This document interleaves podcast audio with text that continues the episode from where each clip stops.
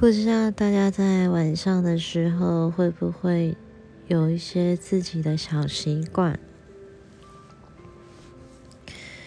嗯，我最近发现，就是也不能说最近发现吧，就是嗯，其实我是一个习惯全黑，然后。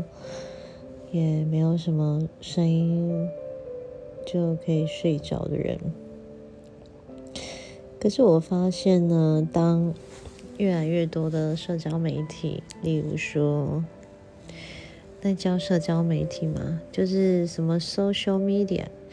越来越多，所以其实他就一直在下了班之后会一直冲击，一直刺激自己。那包括你可能在捷运上挤捷运啊，或者是吃饭啊，然后有新闻，店家会播新闻嘛？那手机，对，手机里面不管是 YouTube 影片啊、Pocket，或者是像 IG、Facebook，嗯，甚至是一些嗯剧啊，就是会一直不断、不断、不断、不断的就是，呃。吵着你，就是不能说吵，就在刺激着你，然后会导致就是说，现在好像要睡觉的时候不像以前这么容易，所以我就嗯，会开始尝试，可能要放一些音乐啦，甚至是要用听的一些。嗯，就是放着电，就是笔电嘛，然后就放着一些影片，这样好像听到一些什么，然后就可以睡着，这样。可是我觉得这是不太好的。那我也找了蛮多的，就是嗯，一些嗯，就是用听的、用听的一些节目，比如说 Clubhouse 啊，或者是。嗯，就刚刚提到嘛 p a k 就是想要有没有什么就是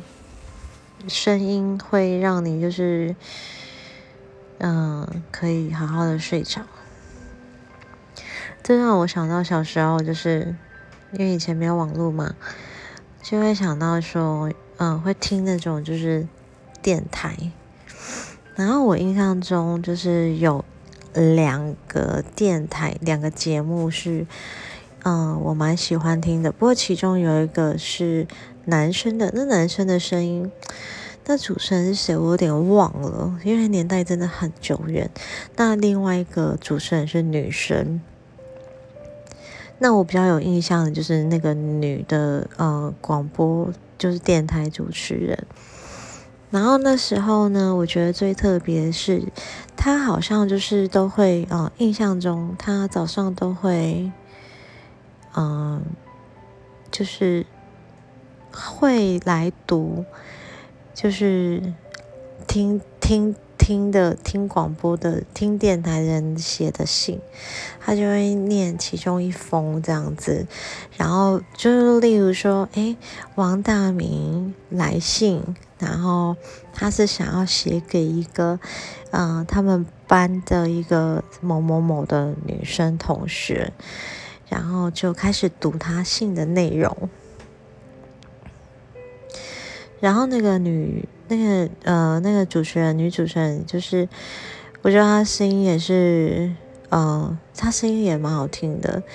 然后最重要就是，我从来都没有怀疑过，说她念的真的都是人家写的信嘛？因为就没有怀疑过这件事情，这样，然后就觉得哇，我自己也想要，就是写信看看，然后可以被读出来这样子。可是。嗯，随着就是开就长大了嘛，就都一直都没有写信过去这样，然后我也很，就那时候可能有点害羞，怕可能自己写的信会被念出来啊什么的，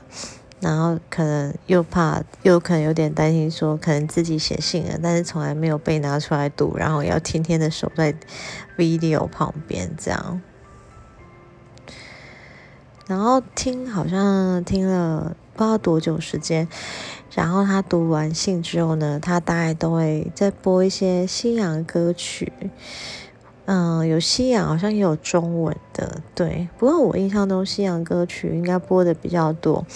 因为我那时候就会认识到像 Mike Jackson 啊，就是或者是 Janet Jackson，或者是。会认识到 Mariah Carey 啊，或者是 Celine Dion，就是这些歌手。对，然后，嗯，这反而那时候听一些就是中文歌曲的悲伤歌曲，不能说悲伤歌曲，流行的歌曲就是比较少一点。所以我应该是那个主持人他在，嗯，那时候吧，就是应该是。都在放的应该都是搭配的西洋歌曲，这样，所以印象就非常的深。那就是随着现在呢，就是嗯，可能工作也好吧，然后人际关系之间的一些紧张，所以其实有时候到了晚上的时候，其实可能你的脑子又还在呈现一种亢奋的状态，其实是很难就是去平静下来，然后。好好的准备，让自己的身体放松。其实我特别最近有这种感觉，然后，所以不知道说你们自己会不会有一些睡前的一些，嗯，不能说是好习惯或坏习惯，只能说有一些什么样的技巧，或是是不是跟我一样也有一些困扰这样？对，那。我还在试着找，因为我发现听像我现在的背景音乐这种轻音乐，其实我觉得我不一定会睡得着，所以有可能我还是需要一个蛮安静的环境，我才能够平静下，然后呃沉淀下，然后慢慢的睡。这样，我在想会，嗯，有时候我在看电影的时候啊，就是会看到一些呃。剧中有一些场景，就是老人然后睡在沙发，然后看着电视就这样睡着了。我觉得那也是一种入眠的方式。然后是不知道我以后会不会是这样。那那因为现在大家都网络了，所以其实我看电视的几率也非常的少。对，所以嗯，如果你们有还不错的，或者是你们自己的一些睡觉的一些小技巧、小方法。那欢迎分享给我。然后我现在这边呢，录着录着，我有点也想睡觉，所以我就先跟你们说晚安。希望，嗯，下次有想到些什么，还可以上来分享给大家。OK，那就晚安啦。